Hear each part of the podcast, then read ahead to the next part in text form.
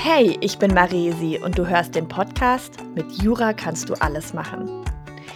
Ich bin Juristin auf Abwägen und habe nach mehreren Jahren in der Jura- und Kanzleiwelt entschieden, meinen ganz eigenen Weg zu gehen. Dieser Weg war nicht immer leicht, vor allem deshalb, weil mir Vorbilder fehlten. In diesem Podcast stelle ich deshalb nun regelmäßig genau solche Vorbilder vor. Ich wünsche mir, dass das Jurastudium hält, was es verspricht, nämlich mit Jura kannst du alles machen.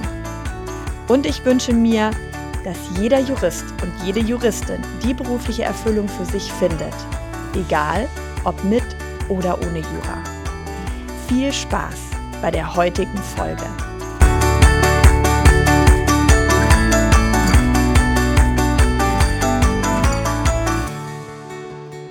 Ich freue mich, dass heute der Frederik Brüning bei mir in der Folge ist. Hallo Frederik. Hallo, ich freue mich auch. Vielen Dank. Frederik, stell dich doch mal vor. Wer bist du? Was machst du? Warum bist du vermutlich bei mir im Podcast gelandet? Ich bin Herr Frederik, 43 Jahre alt und bin auch gelernter Jurist, sonst wäre ich wahrscheinlich nicht hier. War jahrelang Rechtsanwalt in einer Großkanzlei, habe mich dann 2018 selbstständig gemacht und verfolge diesen Beruf immer noch. Aber jetzt kommt die entscheidende Einschränkung teilweise. Denn mein zweites großes Standbein oder fast auch primäres Standbein, das ist die Möbelwirtschaft. Ich bin Möbelhändler, Unternehmer zusammen mit meiner Frau und seit neuestem, vielleicht seit einem Jahr, auch noch Content Creator oder Webvideoproduzent, wie die Steuer sagt. Das sind eigentlich so drei Berufe, die ich parallel mache und aufmerksam geworden. Auch mit Jura kann man alles machen, bin ich durch LinkedIn. Da habe ich dann deine netten Posts gesehen und dachte, Mensch, vielleicht kann ich der Community etwas Interessantes mitteilen, Inspiration sein oder auch Motivation, weil ich dieses Gefühl, ich möchte nicht nur Rechtsanwalt sein, sehr, sehr, sehr gut nachvollziehen. Und wenn man das jetzt so hört, ähm, Rechtsanwalt in der Möbelwirtschaft und Content Creator, das hattest du natürlich schon immer vor, als du Jura angefangen hast zu studieren, oder? So ist es. Im ersten Semester BGB-AT kam mir der Gedanke, irgendwann gehst du diesen Weg. Nein, das hatte ich so nicht vor. Denn bei mir ist es so, meine große Schwester ist auch Juristin, ist Professorin in Kiel im Strafrecht. Und was die große Schwester macht, das kann der kleine Bruder vielleicht auch. Nur nicht ganz so gut. Äh, meine Schwester ist nämlich die bessere Juristin. Ähm, ich habe Jura einfach studiert, weil es so passte. Ich mochte Sprache, ich mochte Logik und habe das dann erstmal durchgezogen. Und der Gedanke, den Fokus beruflich zu öffnen, der kam erst in der Großkanzlei, äh, liebe Marisi, die wir beide ganz gut kennen. Ähm, und dann hat sich das fließend entwickelt oder das Gedankengut, ich möchte in meinem Leben, bis mir die Lichter ausgehen, auch noch was anderes machen, weil mich dieser Beruf nicht ausfüllt, vielleicht sogar zu sehr stresst, krank macht, klingt ein bisschen pathetisch, aber mir war klar, das geht so nicht mehr weiter. Das ist also ein ganz fließender Prozess. Und Vielleicht, um sozusagen mal ganz chronologisch anzufangen, du hast ja gerade schon ähm, ein bisschen dazu erzählt. Die Juristerei war sozusagen kein äh, Herzenswunsch, also du willst unbedingt Jura machen, sondern es war eher, okay, die große Schwester macht's, ich mach's jetzt auch. Was wolltest du denn direkt nach dem Jurastudium oder nach der juristischen Ausbildung machen? Was war so da dein Plan? Also, äh, was ich immer machen wollte, ich wollte so sein wie Tom Cruise, war eine Frage der Ehre, aber das scheiterte schon am Aussehen. Aber das fand ich immer toll, so, so ein, ein krasser rhetorischer Prozessanwalt zu sein, aber das lässt das deutsche Rechtssystem so ja gar nicht zu.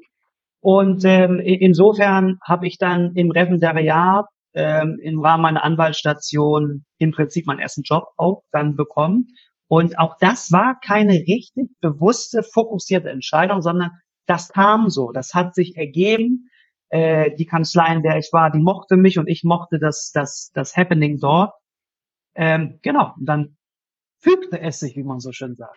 Ja, das ist spannend, dass du das gerade sagst, weil dieses, es war keine bewusste Entscheidung, ähm, das kenne ich von mir auch. Also es, äh, bei mir, glaube ich, war das die ganze Jurazeit inklusive Großkanzlei immer so, dass ich diese Entscheidungen nicht getroffen habe aus einer Überzeugung, sondern das machen, macht man jetzt halt so. Ne? Also irgendwie, man hat im Jurastudium ähm, relativ lang ja auf dem Weg mitbekommen, was man da so macht mit Jura, nämlich Gericht, Verwaltung, Anwalt, Staatsanwalt oder Konzernjurist. Punkt. Und dann läuft man da halt so hinterher. Also es hört sich so an, als ob es bei dir auch ein bisschen so war. Definitiv. Ähm, ich gehörte nicht zu den engagierten Jurastudenten, die wussten, ey, ich muss das erste Praktikum bei Freshfields machen und das zweite bei Latham und das dritte irgendwie beim OLG Hamburg und ich bin total fokussiert. Nein, also diese, diese Großkanzlei-Attitüde äh, fügte sich und die hatte ich nie im Fokus. Im Gegenteil, ich mochte dieser Kommilitonen, die so sehr fokussiert waren irgendwie, nicht so gerne. Das war mir fremd. Das war nicht nicht, nicht so mein Ding. Und sag vielleicht kurz so das Studium und das Referendariat an sich. Fan oder nicht Fan? Weil es, also ich habe jetzt auch schon genügend äh, erlebt, die auch gesagt haben, so, oh, es war echt total gut.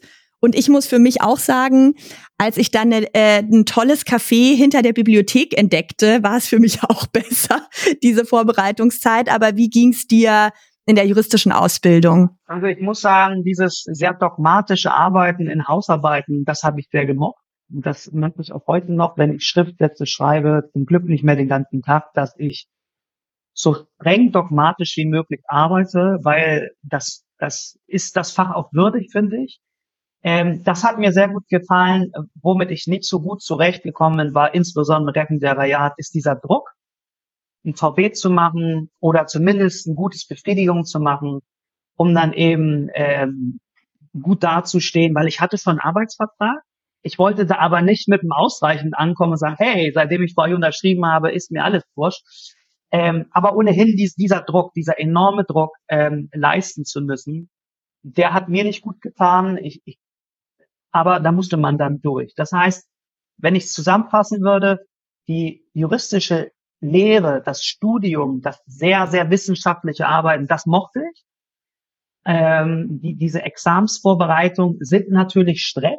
Das ist harte Arbeit. Das ist eine Gemisch, so eine, so eine, so eine Gemengelage aus bald ist es vorbei und ich habe Angst.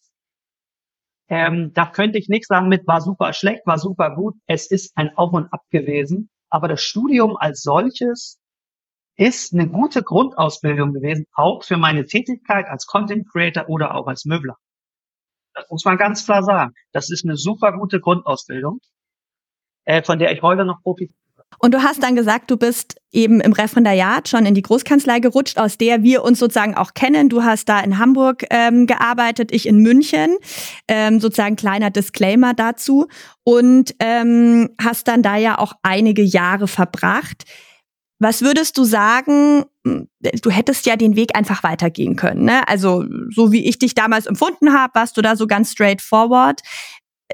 Was hat bei dir den, den, was war der ausschlaggebende Moment? Gab es überhaupt so einen Moment, in dem du gemerkt hast, okay, ich möchte, ich möchte jetzt doch noch auch andere Dinge machen? Ja, ähm, also ich war dann fünf Jahre dort und nach fünf Jahren, glaube ich, ist bei vielen anderen Kollegen auch so ein, da, da findet so ein Paradigmenwechsel statt. Da sagt man entweder rechts oder links. Das ist so meine Wahrnehmung. Und ähm, dann stellt sich die Frage, kannst du und willst du ja Partner werden?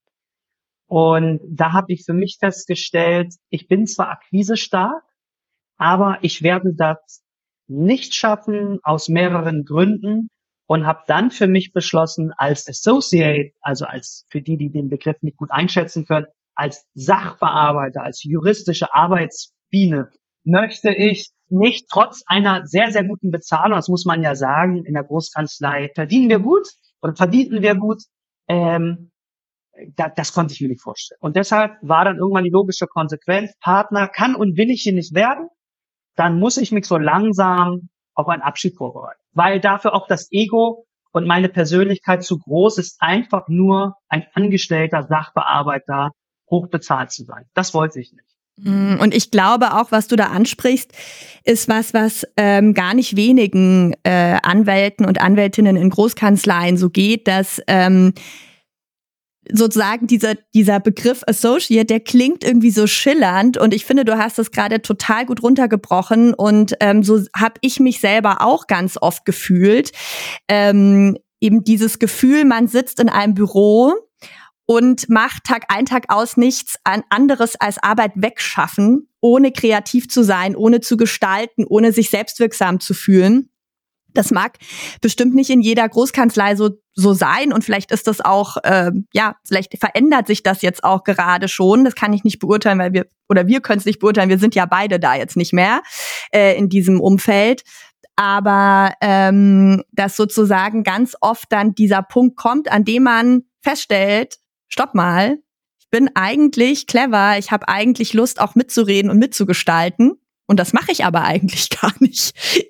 Schreckst du einen ganz guten Punkt an. Ähm, wir wollen das ja wahrscheinlich heute nicht nur für die Großkanzlei Interessierten machen. Selbst wenn du Equity-Partner in einer Großkanzlei bist, dein Gestaltungsspielraum ist relativ beschränkt. Und ohne jetzt Namen zu nennen, ein, ein gestandener Equity-Partner und äh, Partner unseres alten Arbeitgebers hat es mal so formuliert, du bist letztendlich nur leitender Angestellter. Weil das Konglomerat aus 60 Partnern lässt nicht zu, dass einer sagt, Mensch, Freunde, ich habe eine Idee, das machen wir heute mal so. Und das ist auch etwas, was mich, diese Partnerschaftsgesellschaft als solche, und ich habe einen Chef gehabt, der mich, glaube ich, sehr hat in interner reinschnuppern lassen. Da wusste ich, da habe ich keinen Bock zu. Das ist nicht mein Ding. Das ist nicht Freddys Welt. Das, das war dann irgendwann das Label. Was war dann für dich der nächste Schritt? Ich war da noch ähm, knappes Jahr in der Hamburger äh, Immobilienboutique, die äh, auch von unserem alten Arbeitgeber als Spin-off sich dann selbstständig gemacht haben. Es hat auch nicht gepasst ähm, in, in, in mehrerlei Hinsicht. Und da wusste ich, als ich sehr schnell nach einigen Wochen feststellte, dort will ich auch nicht bleiben, hat sich der Gedanke äh, manifestiert und verstärkt, ich möchte in die Selbstständigkeit.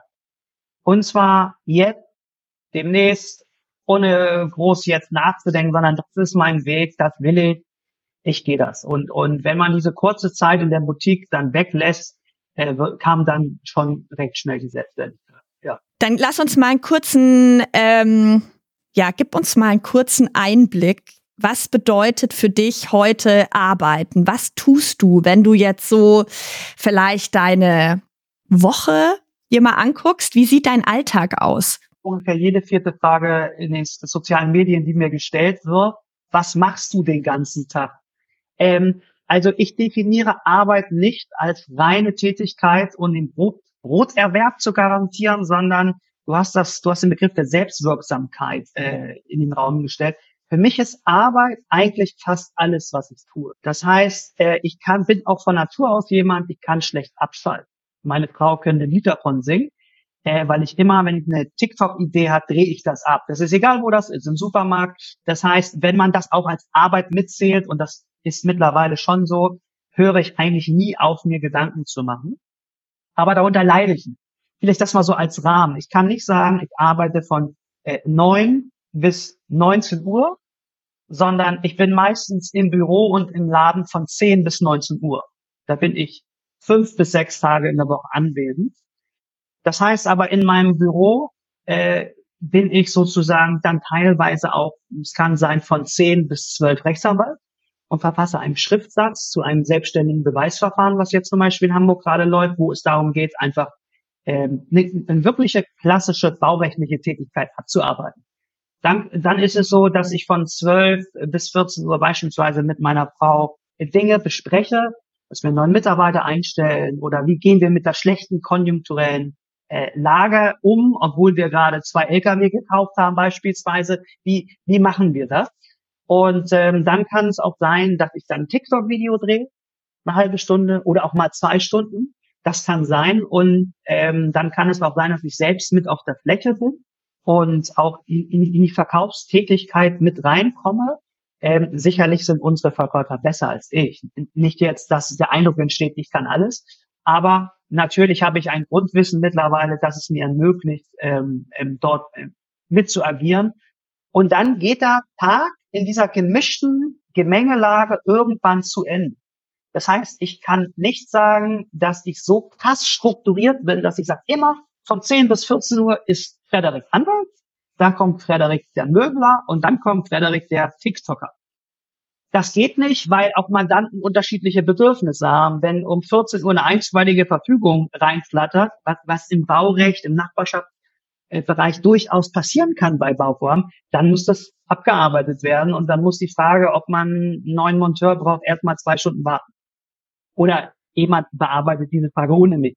Ähm, Genau, das ist mein Alltag und der ist sehr bunt gemischt, der ist sehr abwechslungsreich und ich kann nur sagen, mir tut das mental wahnsinnig gut, weil diese anwaltliche juristische Tätigkeit als solche, die hat zwar einen hohen gesellschaftlichen Stellenwert und wir genießen eine Reputation, die ist schon on the top als Jurist, aber es würde mich nicht glücklich machen und ich würde sogar einen Schritt weitergehen, es würde mich mental krank machen. Und deshalb brauche ich diesen Ausgleich, äh, diese Vielfalt, um auch ähm, glücklich zu werden. Ich mache mal ein ganz klares Beispiel, damit die Zuhörer das ganz plastisch haben. Mich ruft mein Lieblingsmandant an äh, gestern um 10 Uhr. Mensch, ich duze den Frederik, alles ganz schlimm und, und die Polizei ist hier, Baustopp und wir haben doch gar nichts gemacht. Wir haben doch nur die Fassaden gereinigt und Problem. Er ruft an als Mandant und Freund sagt, alles scheiße, Problem, löst das bitte. So, und dann arbeitet man den Sachverhalt auf. Was ist da passiert? Wie ist die Sachlage? Was können wir jetzt agieren? Welche rechtlichen oder taktischen Maßnahmen sind zu ergreifen, damit Ruhe rein? Drei Stunden später kommt ein junges Pärchen. Also ich habe dann dieses Problem erstmal in den Griff gekriegt. Jetzt kommt Frederik Möbler, drei Stunden später, ein junges Pärchen mit kleinen Kindern und sagt, wir hätten gern ein Kinderbett. Kinderbetten zu beraten ist nicht so anspruchsvoll, das kann auch der Frederik. Diese Familie ging sehr glücklich mit diesem Kinderbett voll Holz, klimaaktiv, sehr gesund nach Hause und war happy. Du hast diesen Menschen glücklich gemacht und der gibt auch mir eine positive Energie. Mein Mandant gibt mir nicht eine positive Energie, weil der ist selber emotional und rechtlich und wird da wegen einer extrem schwierigen Situation. Und diese Energie überträgt sich bei mir. Ich bin ein Mensch, ich bin dafür anfällig, Jetzt würde wahrscheinlich ein ehemaliger Großkanzleipartner bei GSK sagen, ja, siehst du mal, der kann es halt nicht. Und du musst hart sein. Das ist ein super wichtiger Punkt, den du gerade machst, weil das, was du sagst, habe ich jetzt in so vielen Gesprächen schon gehört, dass, ähm, dass so viele Juristen und Juristinnen immer wieder sagen, das Umfeld und auch die Mandantschaft. Und da kann die Mandantschaft ja gar nichts dafür. Aber sozusagen dieses ständige Problem fokussiert sein, dieses ständige ähm, Probleme lösen, Dringlichkeit, äh, Verzweiflung und auch dieser Druck, ähm, dass das einfach was mit einem Menschen macht. Und ich glaube, dass sozusagen das ganz vielen fehlt, mit ähm, ja einfach einfach in einem Setting zu sein, das positiv ist, dass sozusagen, dass, dass dir auch eine Rückmeldung gibt, dass dir im Zweifel, wenn du von diesem Pärchen sprichst, dass dir vielleicht auch noch eine gute Bewertung schreibt im Internet, weil euer ähm, Möbelunternehmen total toll ist und dieses Kinderbett sie so glücklich gemacht hat. Und äh, sowas bekommst du als Anwalt oder Anwältin, glaube ich, deutlich seltener. Und das deswegen geht es aber auch, es geht vielen so, die das sich, die, die das runterzieht. Und äh, man kann das als Zeichen von fehlender Endhärte werten oder nicht. Das ist mir relativ wurscht, weil ich bin mittlerweile in meinem Alter, wo man das auch durchaus zugeben kann. Ich bin nicht emotional so gestrickt, dass ich sowas völlig ausblenden kann. Und ich glaube, ich möchte das auch gar nicht mehr, ähm, natürlich sind wir beide Profis und ich glaube, ich bin emotionaler viel gelassener, als wenn so manch anderer diesen, diesen verzweifelten Mandanten am Telefon hat. Trotzdem geht's mir irgendwann auf den Sack, emotional.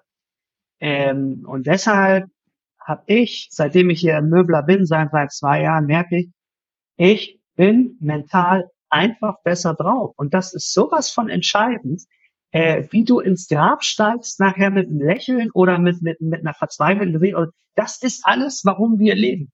Ich möchte ein guter Mensch sein, das versuchen und für mich irgendwie mental so glücklich wie möglich sein, ohne jemanden anders zu schaden. Und, und da muss man halt so auf sich achten. Und ich wäre in der Großkanzlei oder als reiner Rechtsanwalt, ich wäre irgendwann als Alkoholfrack in der Ecke gelandet und wäre da irgendwann äh, verendet wie so, ein, wie so ein Fisch. Und da muss man selbst die Verantwortung übernehmen und sagen, ey, ich kann das nicht nur, ich mache auch was anderes. Natürlich hat das auch was mit Glück zu tun, dass meine Frau in diesem Business ist. Ich habe das ja nicht selbst alles erschaffen.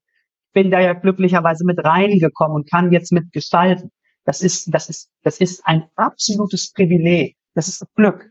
Das ist Fügung, dass ich die tollste Frau kennengelernt habe und die zufälligerweise dann auch aus dieser Branche kommt und dass dann Generationenwechsel im Unternehmen ansteht und, und ja, wollen wir nicht. Ja, warum nicht? Finde ich geil. dafür bin ich dankbar, ja. Du hörst dich auch so an ähm, wie ein Scanner-Typ. Ich weiß nicht, ob du äh, diesen Begriff kennst. Ich habe von dem auch erst äh, 2022 das erste Mal gehört und habe sofort ge gecheckt, oh, äh, das bin ich.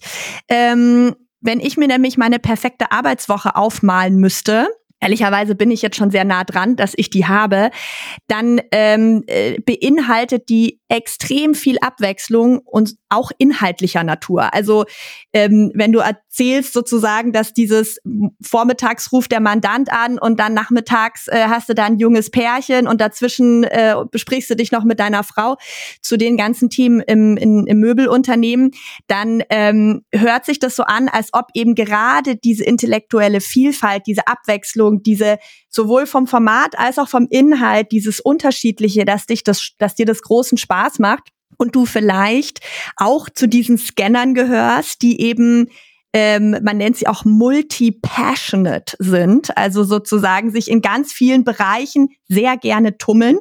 Was jetzt ja auch dafür spricht, ist deine TikTok-Tätigkeit, die ja sehr erfolgreich ist, also noch ein weiterer Bereich. Und sozusagen wie mühelos diese, diese vielen Bälle in der Luft halten, wohingegen, wenn man ihnen alle Bälle wegnehmen würde und sie nur noch einen hätten, würden sie eingehen wie eine Primel. Also sprich auch Thema Generalist versus vielleicht Experte.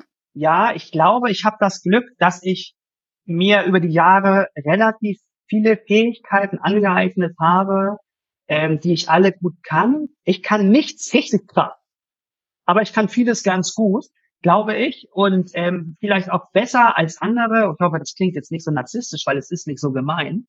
Ähm, aber beispielsweise du, Maresi, bist mit Sicherheit die bessere Juristin von uns beiden. Da habe ich keinen Zweifel dran. Aber ich kann Jura jetzt ganz gut, so dass es für die Großkanzlei gereicht hat. Ich brauche das. Die Abwechslung brauche ich, ähm, wo, wobei man auch ehrlich sagen muss, auch jetzt hier in, in der Möbelbranche gibt's auch echt Herausforderungen, die nicht Spaß machen. Ne? Ähm, Gerade so Probleme, ähm, wir merken nämlich unmittelbar, seit dem Ukraine-Krieg, wie sich das Kaufverhalten der Menschen ändert. Also und das ist Dinge, auf die hast du keinen Einfluss. Da kannst du noch so gut unternehmerisch aufgestellt sein, noch so hervorragende Strukturen haben. Du bist doch davon abhängig. Du hast vorhin gerade noch mal angesprochen, deswegen möchte ich es gerne aufgreifen, ähm, dass es dich mental fast krank gemacht hat, als du noch nicht so gearbeitet hast, wie du jetzt arbeitest und wie dir es jetzt gut tut. Wie hat das konkret ausgesehen? Wozu hat das geführt? würde sagen, das hat in eine mentale Schläfrigkeit geführt und Traurigkeit, wahrscheinlich depressive Verstimmung, Depression, ähm, so würde ich es mal äh, beschreiben. Und das hat bei mir äh, dazu geführt, dass ich enorm viel Alkohol konsumiert habe, um diese schlechte Stimmung auszugleichen. Also Alkohol wurde von mir pervertiert als Betäubungsmittel und als Aufputsch oder als Glücklichmacher. Und ähm, sehr wohl wissend auf der rationalen Ebene, dass das nicht funktioniert. Aber in dem Moment hat es erstmal für die Sekunde extrem gut gewirkt. Und irgendwann äh, ist das in die Sucht abgerutscht. Mit, mit allem drum und dran. Und glücklicherweise bin ich da jetzt seit Jahren wieder raus. Aber ich würde schon sagen, dieser rein juristische, berufliche Weg hat mich in die Sucht geführt, weil das für mich eine Kompensationsmöglichkeit war. Ähm, jetzt zu sagen, Jura ist schuld, ist ein bisschen einfach, weil man immer die Selbstverantwortung hat. Ich bin verantwortlich dafür. Ich hätte ja viel früher aussteigen können. Äh, so Jobs gibt's ja eigentlich mit einer vernünftigen Ausbildung genug. Aber sicherlich wollte ich durchhalten. Ich wollte es mir auch beweisen und der Umwelt. Ich kann das. Ich bin toll und ich gehe in eine Großkanzlei. Und guck mal hier, ich bin so ein toller Typ. Ich gehöre zu den fünf besten Großkanzlei, Anwälten hier und wir sind alle ganz toll und irgendwann ähm, hat das nicht mehr gereicht, sich auf die Schulter zu klopfen und am neuen Ball äh, äh, hier arbeite, ich bin nicht geil. Das, das äh, hat mich nichts mehr glücklich machen können und dann bin ich abgerutscht und war dann so richtig drin und äh, habe das Glück, die Kraft gehabt zu haben, sagen, nee, ich höre jetzt auf mit dem Saufen, ich habe alles kaputt, familiär, beruflich, sozial oh, und endet wahrscheinlich irgendwann wie so ein vertrockneter Fisch. Äh, das war so der Tiefpunkt, der ganz klare Tiefpunkt meiner juristischen, mentalen Karriere. Ganz klar. Wenn du jetzt heute sagen würdest, ähm, du hast da jetzt jemand gegenüber sitzen, äh, Jurist oder Juristin, die deine Geschichte hört, die oder der deine Geschichte hört und sagt, Frederik, was du gemacht hast, ich finde das so wahnsinnig mutig. Ich könnte das nicht machen. Ich habe da irgendwie viel zu krasse finanzielle Verpflichtungen und außerdem, was soll mein Umfeld sagen? Ähm, und außerdem, ich habe doch Jura auch gemacht aus einem guten Grund. Das wäre dann ja alles irgendwie umsonst. Ich find's überhaupt nicht cool, was ich da mache. Ich habe die ganze Zeit das Gefühl, es gibt noch viel mehr für mich, aber ich könnte nie so mutig sein wie du. Was würdest du so einer Person sagen? Ich würde derjenigen oder demjenigen sagen, dass ich erstmal diese Emotion, diese wieder ambivalente Emotion sehr gut nachempfinden kann und auch intellektuell nachvollziehen kann. Aber, und das ist der entscheidende Punkt, äh, man muss für sich selbst eine Entscheidung treffen. Zwischen ich äh, verdiene vielleicht weniger Geld, wenn ich einen Kaffee aufmache oder habe ein wirtschaftliches Risiko und ich bleibe in der Komfortzone, aber unglücklich. Dass man diesen Gedanken irgendwann in die Tat umsetzen muss, dass man sich entscheiden muss und, und sich nicht zu entscheiden, ist dann auch eine Entscheidung, nämlich dort zu bleiben. Das ist ganz wichtig. Es gibt auch sozusagen Entscheiden durch Unterlassen, wie wir Juristen formulieren. Das, das möchte man ja immer nicht so wahrhaben, aber nicht zu handeln ist oft auch eine ganz klare Entscheidung fürs Nichtstun und fürs alte Leben. Das heißt, ich würde demjenigen ganz klar sagen, ich verstehe dich, weg das ab, immer wieder, lass dir Zeit für den Prozess, aber du kommst an einen Punkt, wo du entweder akzeptieren musst, dass du in diesem Loch bleiben willst, ich sag mal Loch oder in dieser, in dieser, in dieser Bubble, oder dass du das Risiko auf dich nimmst und einen neuen Weg gehst. Und ich kann immer nur sagen, das habe ich schon als Zivildienstleister gelehrt, Menschen, äh, äh, die, die am Ende ihres Lebens sind, bereuen meistens Dinge, die sie nicht ausprobiert haben. Ja, sehe ich ganz genauso. Kann immer noch genauso wie du zurück in eine Großkanzlei gehen. Wahrscheinlich würden sie uns alte Leute einstellen und sagen, das könnt ihr auch noch, macht die Arbeit. Das kannst du immer noch. Der Weg zurück ist mein, ist, ist nicht immer offen, aber er ist nicht verbaut. Aber wenn du am Ende deines Lebens auf diesem Sterbebett liegst oder das fiktiv dir jetzt vorstellst, kannst du nicht mehr diese Chance ausprobieren. Und deshalb würde ich demjenigen sagen, hab den Mumm und versuch das. Versuch es. Aber ich würde denjenigen emotional abholen und sagen, ich kann dich, dich und deine Gedanken Verstehe ich, total. Und ich glaube auch, dass vermutlich jeder unkonventionelle Jurist und jede unkonventionelle Juristin diese Gedanken mindestens einmal hatte auf diesem Weg. Außer man wusste schon beim Jurastudium, ich will damit eigentlich gar nicht Jura machen, ich möchte was anderes machen. Aber ähm, ich glaube auch, dass diesen Prozess ganz viele ähm, von äh, den Juristen und Juristinnen auf Abwägen durchlaufen sind. Und ich glaube, was viele abhält, ist einfach, dass es natürlich kein angenehmer Prozess ist. Ne? Wie hat denn zum Beispiel dein ähm, Umfeld reagiert, als du gesagt hast, du machst jetzt nur noch Jura so ein bisschen und gar nicht mehr so klassisch? Gab es da irgendwie Widerstände? Nein, überhaupt gar nicht. Nun bin ich auch schon alter Mann, in Anführungsstrichen, und, und äh, würde mir das auch wahrscheinlich, wenn du mit 25 sagst, du brichst nach dem ersten Staatsexamen ab, ist das was anderes, als wenn du mit 40 sagst, Freunde, ich gehe auch in die Möbelbranche. Ähm, das ist, glaube ich, ein Unterschied. Aber nein, aus meinem Umfeld gab es nur, die haben es alle kommen sehen. Also, weil ich immer sehr offen war für Neues und da hat keiner gesagt, Mensch, bist du denn bescheuert? Weil die haben das kommen sehen und die kennen mich auch und die wissen, und das habe ich schon immer artikuliert, ich bin kein Vollblutjurist. Ich lese abends nicht die NJW mit einem Stück Camembert und sage, Schatzi, darf ich dir mal was vorlesen? Es gibt eine neue Entscheidung vom BGH, das muss man wissen. Nein, um Gottes Willen. So einer bin ich nicht und ich habe nichts gegen solche Leute. Ich finde es spannend, wenn meine Schwester, die, die ja Strafrechtsexpertin ist, mir mal was schickt, weil Strafrecht ist einfach dann, da geht's zur Sache, Mord und Totschlag ist immer geil.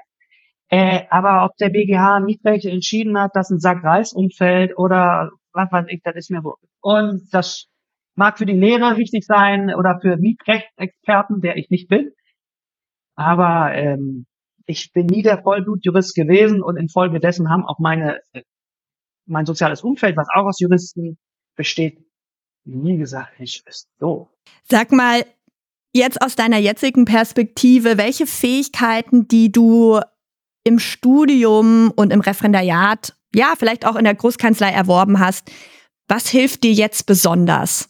Weil ganz oft habe ich so das Gefühl, es gibt auch so eine ganz krasse Veränderungsangst, weil das Narrativ ist, man kann ja nur Jura. Also ich hatte vor kurzem ein Gespräch mit einer Freundin, die ist Juristin und eigentlich auch sehr unglücklich und die meinte zu mir, ja, aber Marisi, was soll ich denn sonst machen? Ich bin ja Juristin, ich kann ja nur Jura.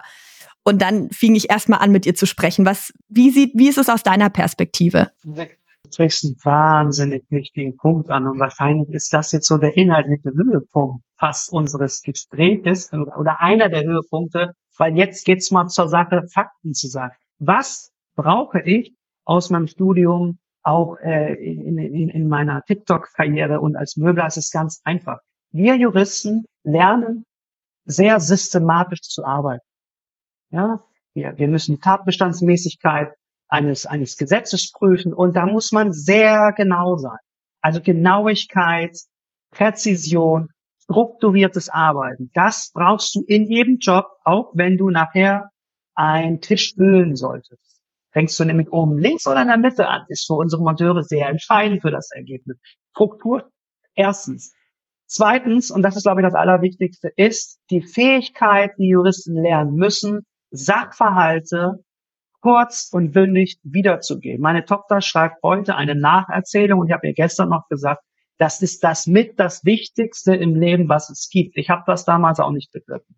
Also ein Sachverhalt wiederzugeben. Jetzt fragen sich vielleicht Zuhörer, sei es Studenten oder wer immer, mach mal ein Beispiel aus seiner Praxis. Allein ähm, ein, ein TikTok in 30 Sekunden zu drehen, wo der Zuhörer am Ende einen Mehrwert hat, bedeutet, ich muss auf eine extrem komprimierte Art und Weise ein Rechtsproblem am besten noch informativ, sexy und komödiantisch darstellen. Das ist total schwer am Anfang. Oder äh, beispielsweise, wenn ein Kunde anruft und sagt, ein Möbelstück ist defekt. Diese Information aufzufassen, welcher Kunde, welche Kommission, welches Möbelstück? Wann war das? Klammer auf, Gewährleistungsfrist. Wie sieht der Mangel aus? Waren wir schon mal da und haben es versucht? Das sind so zehn Fragen und man glaubt gar nicht, wie hochkompliziert, jetzt denken viele, ja, das kann ja nicht so schwer sein. Ja, aber eine alltägliche Hektik für mich, für die Verkäufer, für die Monteure, für die Verkaufsseite, ist das Stress. Und da brauchst du diese Fähigkeit, weil wir gleich strukturiert denken gelernt haben, nämlich es gibt eine Rechtsfolge, dafür muss ich wissen, den subsumierfähigen Sachverhalt. Und das ist eine wahnsinnige Fähigkeit, die, die ich immer wieder, Gott sei Dank, erlernt haben musste. Das hat man uns reingeprügelt im Studium und nachher in der Kanzlei. Was will der Mann dann? Was hat er gesagt? Was will der Kunde?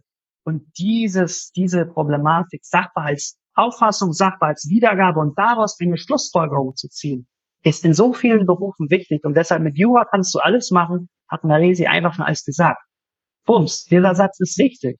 Weil das ist eine so wichtige Fähigkeit, ob du Ingenieur bist, ob du Eis verkaufst, ob du das machst, du musst das können. Absolut, ich würde dir auch 100% zustimmen, ähm, weil ich auch in den nicht juristischen Jobs gemerkt habe, wie unglaublich vorteilhaft ist, es ist mit diesem, mit diesem Know-how, mit dieser, ja, mit diesem Handwerkszeug, eben mit diesem Meta-Handwerkszeug, gar nicht, ich weiß jetzt, äh, wo was in welchen Paragraphen steht, sondern wie kann ich Dinge klar und prägnant ähm, zusammenfassen. Ich war äh, im, im Referendar, nee, nicht im Referendariat, im Repetitorium beim äh, Herrn Kern, wer ihn kennt, in München. Und der hat immer gesagt, einen hervorragenden Jurist macht die Klarheit der Gedankenführung aus. Und ich finde, das kann man auf alles runterbrechen. Es geht um die Klarheit der Gedankenführung. Ähm, und egal, was man am Ende des Tages für eine Note hat, weil ich bin der festen Überzeugung, diese Note, die am Ende auf den Examenszeugnissen steht, ist ganz viel auch, wie gehe ich mit extremen Druck um. Und ist einfach auch ganz viel Glück. Es tut mir leid, ich muss das so sagen. Aber ähm, wie viele ich da gesehen habe, die sich äh, mit meinem, in meinem Examensjahrgang irgendwie todkrank in diese Prüfungen geschleppt haben und ich mir nur sagte, um Gottes Willen.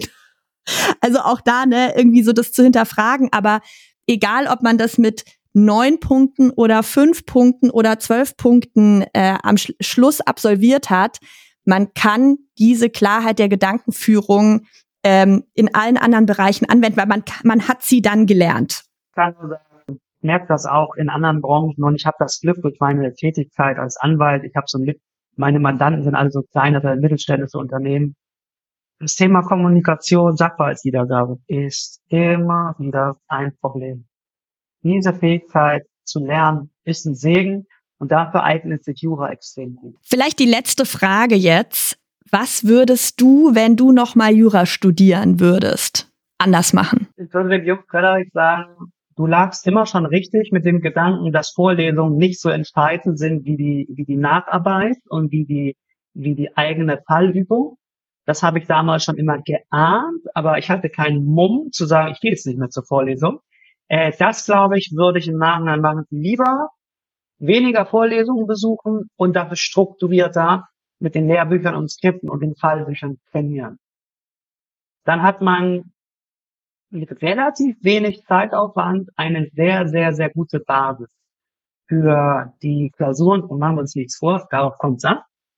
Ob die Grundstudium, Hauptstudium, Staatsexamen, erstes, zweites, das ist ein Klausurenleben und dafür bringt die Vorlesung sicherlich den intellektuellen Background, aber das war's auch schon.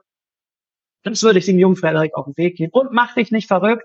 Die anderen labern so viel Scheiße und die haben einen Bruder, der hat gesagt, man muss das so machen, weil bei Alan Overy gibt es einen Partner und der hat gesagt, wenn man das nicht schon im dritten Semester macht, dann wird man arbeitslos. Bullshit. Sehe ich genauso. Frederik, du hast ein letztes Wort. Du kannst sozusagen nochmal einen kleinen Senf abgeben zu dem, was dir noch wichtig ist. Also ich würde sagen, für alle, die bis jetzt durchgehalten haben, erstmal vielen Dank und lasst euch nicht unterkriegen. Das ist mein TikTok-Spruch. Damit will ich sagen, diese emotionalen Gedanken, ich will was anderes machen, die darf man zulassen. Und die muss man zulassen und die soll man emotional und intellektuell erstmal verarbeiten und dann soll man diesen Gedanken reifen lassen. Und das steht einem auch zu. Man ist nicht verpflichtet, das zu kommunizieren. Das darf man auch nur für sich selbst machen. Und das, finde ich, gibt einem schon mal eine Sicherheit. Ich darf gedanklich ausbrechen. Das ist nicht schlimm. Das ist okay. Und dann irgendwann kommt der Punkt, wo man erwachsen sein muss und eine Entscheidung zu treffen hat. Für sich selbst. Nur für sich selbst. Und da würde ich sagen, traut euch, eure Entscheidung zu treffen und die durchzusetzen. Und leider wird es immer so sein, das ist mein Schlusswort, dass sich die Leute das Maul manchmal über einen zerreißen. So ist das, so waren die Leute schon immer. Und das sollte euch nicht davon abhalten, euren Weg zu gehen, weil am Ende zählt nur, ob ihr glücklich seid. Das interessiert keinen anderen, wenn ihr den Löffel abgebt. Vielen Dank, Frederik, für dieses tolle Gespräch. Ich hoffe, dir hat die Folge gefallen und du konntest Inspiration und wichtige Impulse für dich mitnehmen. Falls du Unterstützung dabei suchst, deinen eigenen beruflichen Weg für dich zu finden. Dann kann ich dir helfen. Auf meiner Website mit jura kannst du alles machen.de findest du all meine Ressourcen. Ich freue mich auf dich und nicht vergessen. Mit Jura kannst du alles machen.